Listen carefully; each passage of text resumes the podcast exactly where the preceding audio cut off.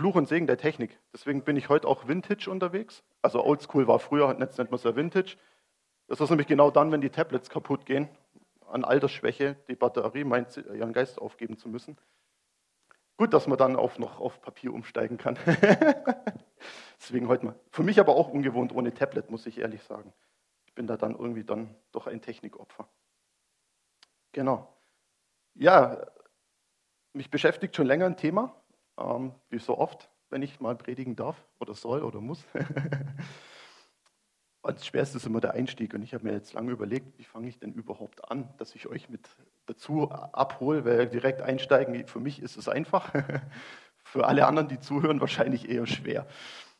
Ähm, dachte ich mir, ach, wir fangen relativ weit vorne in der Bibel an, ist immer gut, oder? Also so mit ein paar Basics. Zwar gab es da einen Mann, den kennt ihr alle, der Noah, der hat da so ein Schiff gebaut. Ich meine, man muss sich einfach mal in die Lage versetzen, man lebt da so gemütlich vor sich hin, in einem flach, also in einem trockenen Land. Wow, gut.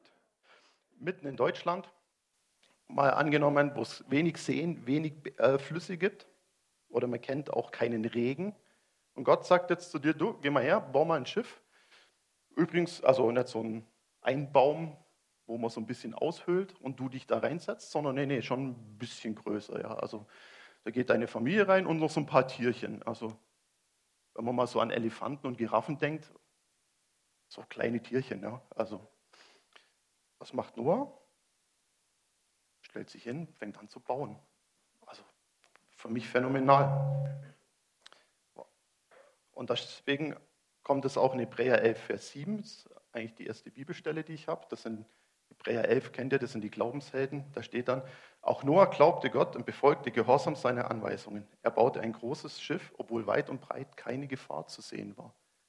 Deshalb wurde er mit seiner ganzen Familie gerettet. Durch seinen Glauben wurde der Unglaube der anderen Menschen erst richtig deutlich und durch diesen Glauben fand Noah auch Gottes Anerkennung. Also Glaube ist ja für uns Christen eigentlich eine wichtige Basis. Also wir haben es vorher auch ein paar Mal gesungen weil ich glaube, dass Jesus gestorben und auferstanden ist, gilt sein Opfertod überhaupt für mich. Also darf ich vor seinen Thron kommen. Der nächste Glaubensheld, der eigentlich beschrieben wird, ist der Abraham. Das ist nicht viel später in 1. Mose. Da sagt Gott zu ihm, pack mal dein ganzes Zeug zusammen. Also es ist ungefähr so, wie wenn Gott jetzt zu mir sagen würde, Bonnie, miet dir mal einen siebeneinhalb Tonner, dann packst du dein ganzes Zeug da rein, deine fünf E-Gitarren und sonst weiter, dein halbes Musikstudio, dein ganzes Bett, alles da rein. Hoffentlich nimmt die, kommt die Sarah dann mit. Also meine Frau heißt wirklich Sarah, das ist kein, kein Witz. und dann hockst du dich in den LKW und ich, und ich führe dich ins verheißene Land. So, und dann sagst du, ja, wohin ist das verheißene Land? Ja, das werde ich dir dann schon sagen. Eher Norden, Süden, Osten, Westen. Ja, das werde ich dir schon sagen. Setz dich erstmal in den LKW und dann fahr mal los. Das musst du vorstellen, das hat Gott mit Abraham gemacht. Gott kommt und sagt, du verlässt jetzt deine komplette Familie, deine gewohnte Umgebung, packst alles zusammen, was du so hast an Schafe, Rinder, Kamele, alles. Und dann gehst du dahin, wo ich dich hinführen werde. Wo, das sage ich dir dann unterwegs, das verrate ich dir jetzt. Und ein bisschen Spannung muss hier sein. Und so steht eben in Hebräer 11, Vers 8, ebenso glaubte Abraham fest an Gott und hörte auf ihn. Als Gott ihm befahl, in ein Land zu ziehen, das ihm erst viel später gehören sollte, verließ er seine Heimat. Dabei wusste er überhaupt nicht, wohin er kommen würde. Also, das ist mal Glaube. Also ich bin, wenn ich sowas immer mir überlege, dann manchmal doch dankbar, dass der Herr mich noch nicht vor solche Glaubensherausforderungen gestellt hat. Aber es führt mich jetzt zur nächsten Frage. Was hängt unmittelbar mit Glaube zusammen? Vertrauen, ja. Was noch? Gehorsam, ja.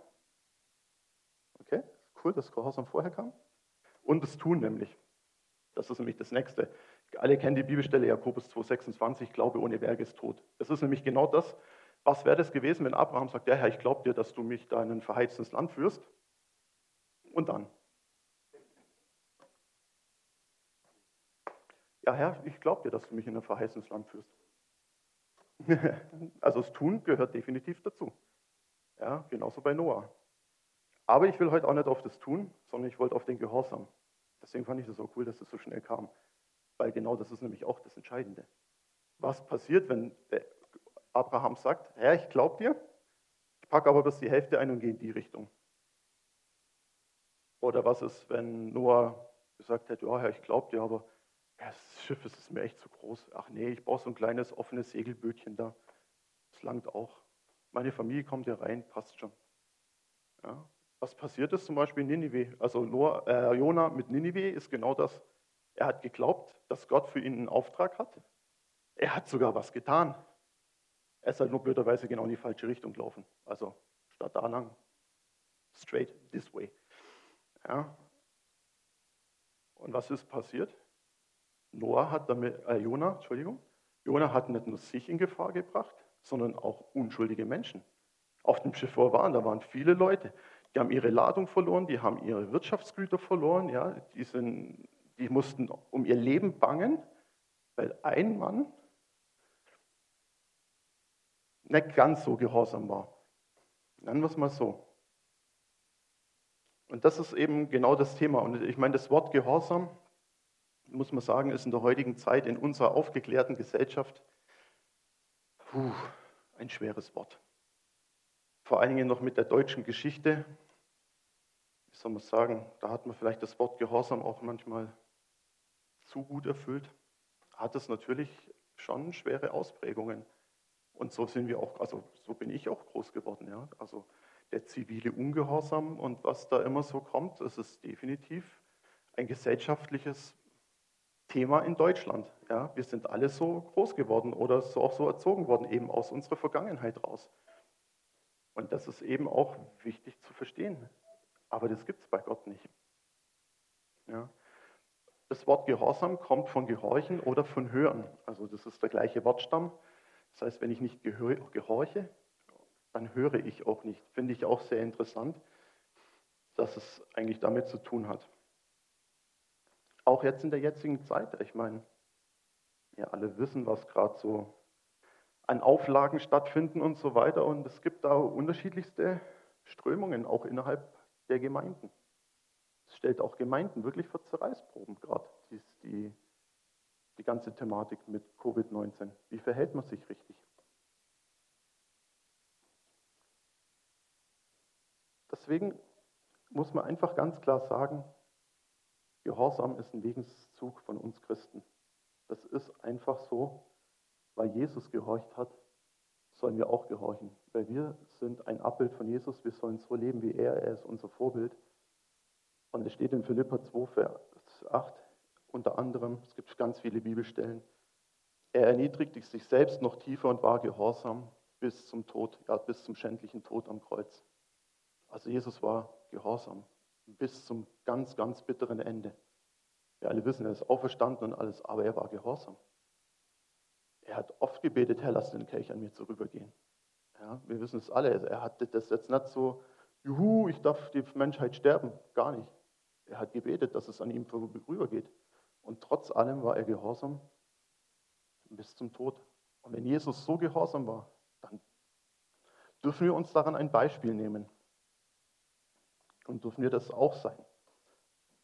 So, einen kurzen Schluck.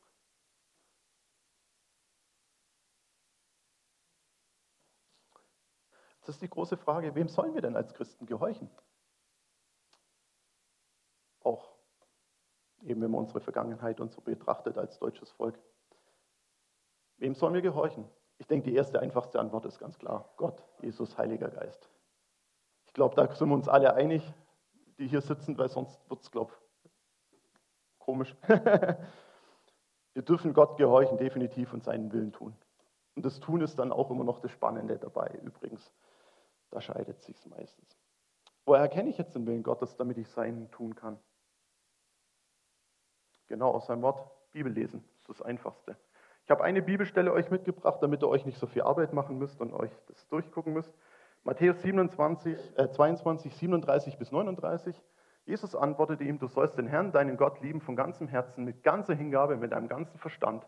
Das ist das erste und wichtigste Gebot. Ebenso wichtig ist aber ein zweites, liebe deinen Mitmenschen wie dich selbst. Damit seht ihr schon mal den Willen Gottes. das umzusetzen. Wow. Ich sage nur, wow. Deinen Mitmenschen lieben wie dich selbst. Der schreiende Teenager daneben dran, der wieder sich unmöglich benimmt. Der schwer tätowierte Rocker links von dir. Der stinkende Obdachlose vor dir. Der komische Flüchtling hinter dir. Und alles deine Mitmenschen. Die darfst du lieben wie dich selbst.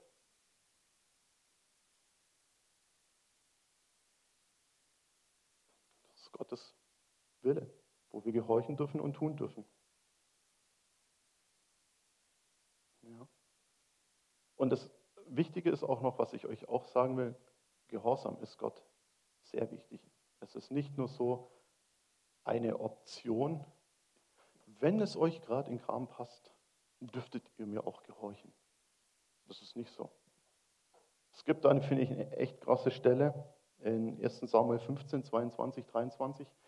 Da geht es darum, Saul hat, bevor er in die Schlacht gezogen ist, eigentlich kam immer Samuel dazu in das Heerlager und hat ein Opfer Gott gebracht, hat also eine Art Gottesdienst gefeiert und dann sind die Israeliten erst in die Schlacht gezogen. Zu der Zeit wurde es dann ein bisschen knapp und hektisch und der Samuel war noch nicht da. Und was macht Saul? Fängt einfach an, selber zu opfern, selber den Gottesdienst zu feiern.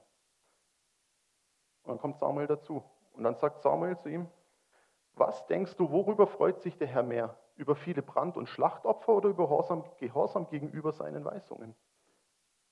Ich sage dir eines, Gehorsam ist wichtiger als das Schlachten von Opfertieren. Es ist besser, auf den Herrn zu hören, als ihm das beste Opfer zu bringen. Und dann in Vers 23, Auflehnung ist ebenso schlimm wie Zauberei und Eigensinn ist nichts anderes als Götzendienst. Weil du gegen den Befehl des Herrn verstoßen hast, darum hat er dich verstoßen. Du wirst nicht mehr lange als König regieren.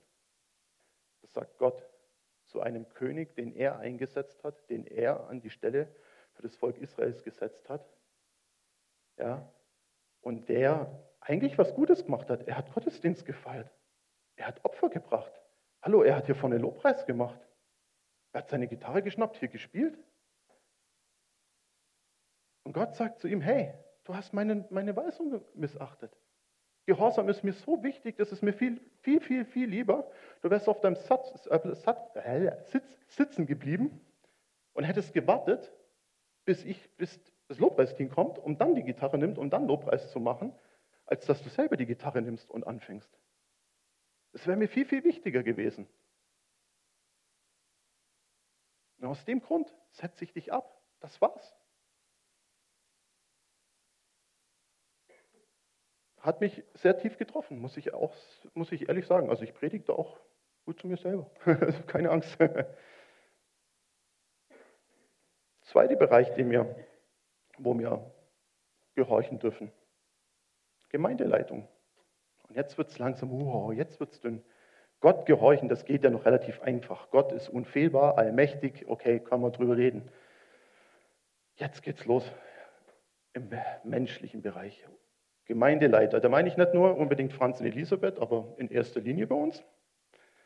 Es gibt noch ein Team dazu. Es gibt Bereichsleiter, so wie die Andi zum Beispiel fürs Lobpreisteam, ja, und andere Bereiche, wo wir haben. Es gibt auch kleinere Teamleiter. Und in Hebräer 13, Vers 17 schreibt es eigentlich Paulus recht deutlich, hört auf die Leute, Leiter eurer Gemeinden und ordnet euch ihnen unter. Sie müssen einmal Rechenschaft über euch ablegen, denn sie sind für euch verantwortlich. Macht ihnen das nicht so schwer, sie sollen doch ihre Aufgabe mit Freude tun und sie nicht als eine bedrückende Last empfinden. Dies würde euch nur selbst schaden.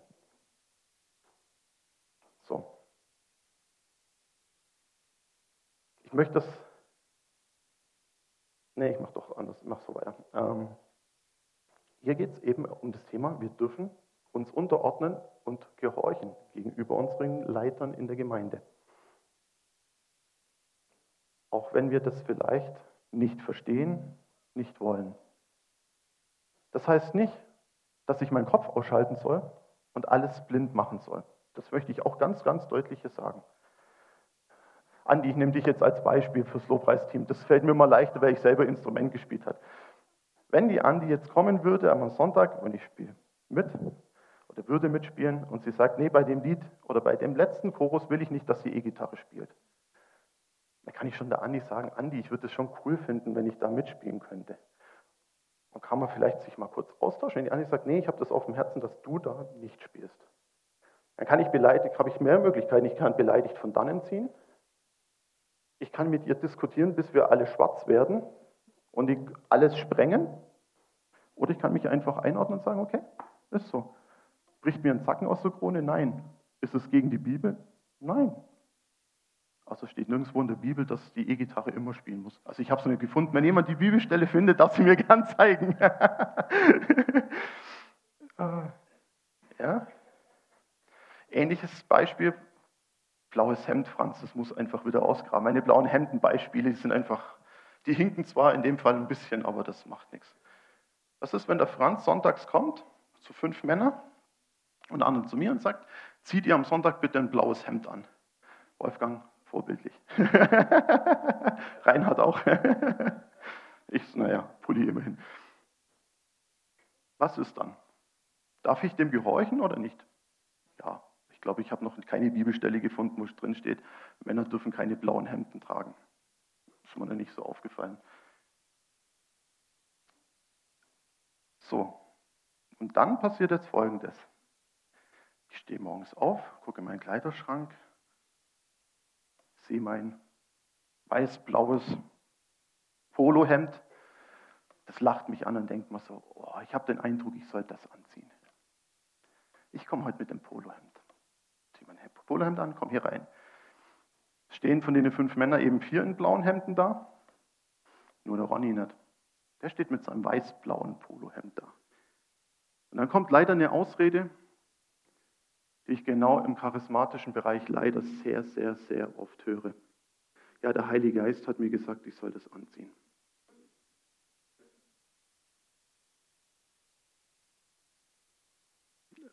Das ist eigentlich krass. Ist es wirklich der Heilige Geist? Gehen wir nochmal zurück. Der Heilige Geist, sind wir uns einig, hat die Bibel den Leuten eingegeben, die sie geschrieben haben. Das ist das Wort Gottes. Gott und Heiliger Geist sind eine Person. Dieser Heilige Geist sagt, hört auf die Leiter eurer Gemeinden und ordnet euch ihnen unter. Und zu dir sagt er, okay, du kommst nicht im blauen Hemd, sondern du kommst mit dem weißen Polohemd. Glaubt ihr wirklich, dass sich der Heilige Geist widerspricht? Ich nicht. Ich nicht. Das Wort Gottes ist Konsistenz von Alten Testament bis vom ersten Satz am Anfang bis zum Schluss. Es ist einfach so. Der Heilige Geist widerspricht sich nicht. Selbst die Propheten, die zu unterschiedlichsten Zeiten prophezeit haben, widersprechen sich nicht. Der Heilige Geist wird sich nicht widersprechen. Wenn ihr also in solche Situationen kommt, macht euch Gedanken, ob es wirklich der Heilige Geist ist.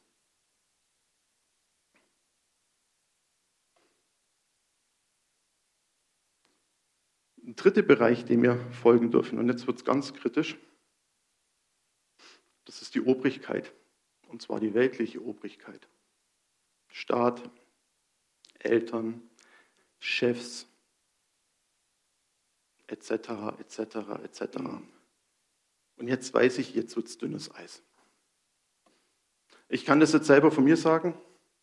Ich bin Teamleiter, also ich führe ein Team bei mir in der Arbeit, aber ich habe natürlich auch Chefs. Es kann ein dünnes Eis sein, dieser Job. So zwischen zwei Ebenen irgendwo da drin. In der jetzigen Situation mit Covid-19. Wie gehorchen wir? Wo sind die Grenzen, wo nicht? Und ich habe mir dann oft Gedanken gemacht, puh, was, sagt, was wird denn Jesus tun? Und da sind mir zwei Bibelstellen eingefallen. Die erste kennt ihr alle, das ist Lukas 20, Vers 25. Das ist die übernächste Folie, Barbara. Ich habe die Bibelstellen getauscht. Das sagt Jesus zu ihnen, nun, dann gebt dem Kaiser, was ihm zusteht und gebt Gott, was ihm gehört. Da geht es hauptsächlich erstmal ums Steuern-Thema. Ja, aber Jesus sagt es trotzdem, das, was der Kaiser von euch verlangt, gebt dem Kaiser. Ja, und das, was Gott von euch verlangt, gebt Gott. Das hört sich hier so einfach an mit den Steuern. Ihr müsst euch aber mal in die Zeit zurückversetzen. Da war, die Römer waren eine Besatzungsmacht. Die haben Israel ausbluten lassen ohne Ende. Ja, wenn dem Kaiser wieder irgendwas eingefallen ist, was er in Rom dahinstellen will, an einem Tempel oder so, weil es ihm halt gefallen hat, das, was wir heute alle so gern anschauen, ja, wo kriege ich Kohle her? Ich habe dahin so ein paar Kolonien, die nerven mich eh. Ach komm, da erhöhen wir mal die Steuern. Und wenn sie es nicht machen, ich habe da unten gerade mal zwei oder drei Legionen stehen, die holen mir das Geld schon her. Da mache ich mir gar keine Sorgen. Ja, und in so einer Situation sagt Gott, gebt dem Kaiser, was des Kaisers ist. Das war definitiv nicht gerecht, das römische Steuersystem. Ja. Das andere Beispiel, wo mir dann eingefallen ist, ist Lukas 2, Vers 51. Folgende Situation, Jesus, zwölf Jahre alt, durfte zum ersten Mal mit nach Jerusalem zum Passafest und bleibt dann im Tempel zurück. Und seine Eltern checken es erst nicht, haben leider nicht so ein Smartphone mit WhatsApp, wo man Google-Standort weiterschicken kann. Wo ist er denn gerade, der Junior? Ja. Nö, die mussten umdrehen und Jerusalem durchsuchen. Also, puh. München durchsuchen nach einem Kind. Hei, hei, hei. Steht auch dran, sie haben drei Tage gebraucht und dann haben sie einen Tempel gefunden. Und dann steht drin, dann kehrte Jesus mit seinen Eltern nach Nazareth zurück und er war ihnen gehorsam. Seine Mutter aber dachte immer wieder über das nach, was geschehen war. Jesus, der mit zwölf Jahren im Tempel war, die Schriftgelehrten verwundert hat über seine Weisheit und was er ihnen schon geantwortet hat und welche Fragen er gestellt hat, geht mit seinen Eltern zurück nach Nazareth und war ihnen gehorsam. Wir wissen, Jesus hatte noch mehrere Geschwister. Und Maria und Josef waren normale Menschen. Glaubt ihr, dass die immer gerecht waren als Eltern? Also ich persönlich habe ein super Elternhaus, ich darf mich nicht beschweren, aber ich kann auch sagen, meine Eltern waren nicht immer gerecht. Es ist einfach normal, dass da was ungerecht war. Und Jesus war sozusagen auch noch der Älteste. Die Älteste haben meistens so ein bisschen die Bürde, manche Sachen durchkämpfen zu müssen, was dann die anderen viel leichter kriegen. Ja, kennt man so ein bisschen aus dem Natürlichen. Glaubt ihr, das war in der Familie anders? Also ich, ich glaube es nicht. Es war einfach so, das ist, es ist irgendwo ein Stück weit normal. Ja? Und trotzdem war Jesus ihnen gehorsam. Er hat sich dieser fehlbaren weltlichen Obrigkeit untergeordnet. Er wusste, dass seine Eltern nicht perfekt sind. Also er wusste es definitiv, dass seine Eltern nicht perfekt sind.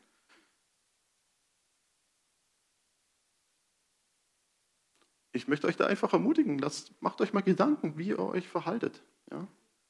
Weil Glauben ohne Gehorsam funktioniert nicht. Ja? Abraham, Noah, das könnt ihr als Beispiele einfach nehmen. Glauben funktioniert nur über Gehorsam und Tun. Anders geht es nicht. Und wenn ihr sagt, ich glaube, aber nicht gehorsam seid und es nicht tut, dann glaubt ihr auch nicht. Ja? Ich möchte aber auch noch ganz klar sagen in dem Zug mit Gehorsam, es gibt auch Grenzen. Das möchte ich hier auch ganz klar sagen. Also es gibt keinen Kadavergehorsam, Blindengehorsam oder wie man es nennen will im Christlichen. Ich sage auch Gott gegenüber gibt es keinen blinden Gehorsam. Ich gehorche ihm, es gibt blindes Vertrauen und das ist für mich ein Riesenunterschied. Ja, ich gehorche ihm, weil ich ihm blind vertraue. Und dann kann natürlich auch so verrückte Sachen rauskommen wie Noah und Abraham. Aber es gibt keinen blinden Gehorsam. Und es gibt auch ganz klar Grenzen. Das steht auch im Apostelgeschichte 5,29, wo Petrus und die anderen Apostel sagen, eben zur weltlichen Obrigkeit, man muss Gott mehr gehorchen als den Menschen. Ganz klar, es gibt Grenzen. Die Grenze ist ganz klar Gottes Wort. Ja? Und deswegen habe ich auch vorher mal das Beispiel gebracht mit dem blauen Hemd dass ich dann einfach sagen kann, okay, meine Gemeindeleitung will das von mir. Widerspricht das dem Willen Gottes? Ja oder nein? Blaues Hemd anziehen? Eher mal nicht. Sind wir uns, glaube ich, einig. Also darf ich das befolgen. Wenn jetzt einer, Franz, ich nehme dich jetzt einfach, ich weiß, du würdest es nie tun, sagen würdest, Ronny, geh mal darüber in Edeka, in die Nachbarschaft, hol uns mal drei Flaschen Wein fürs Abendmahl, kauf aber bitte ohne zu bezahlen ein.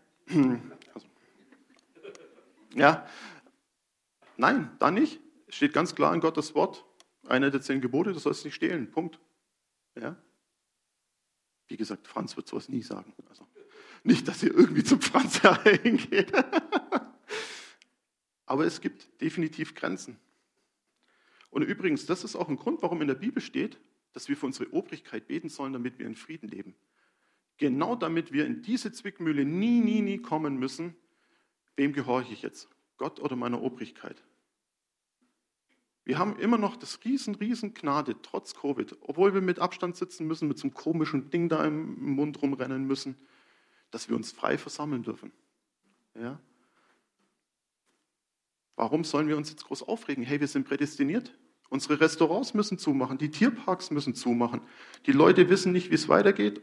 Die Christen dürfen sich nach wie vor treffen.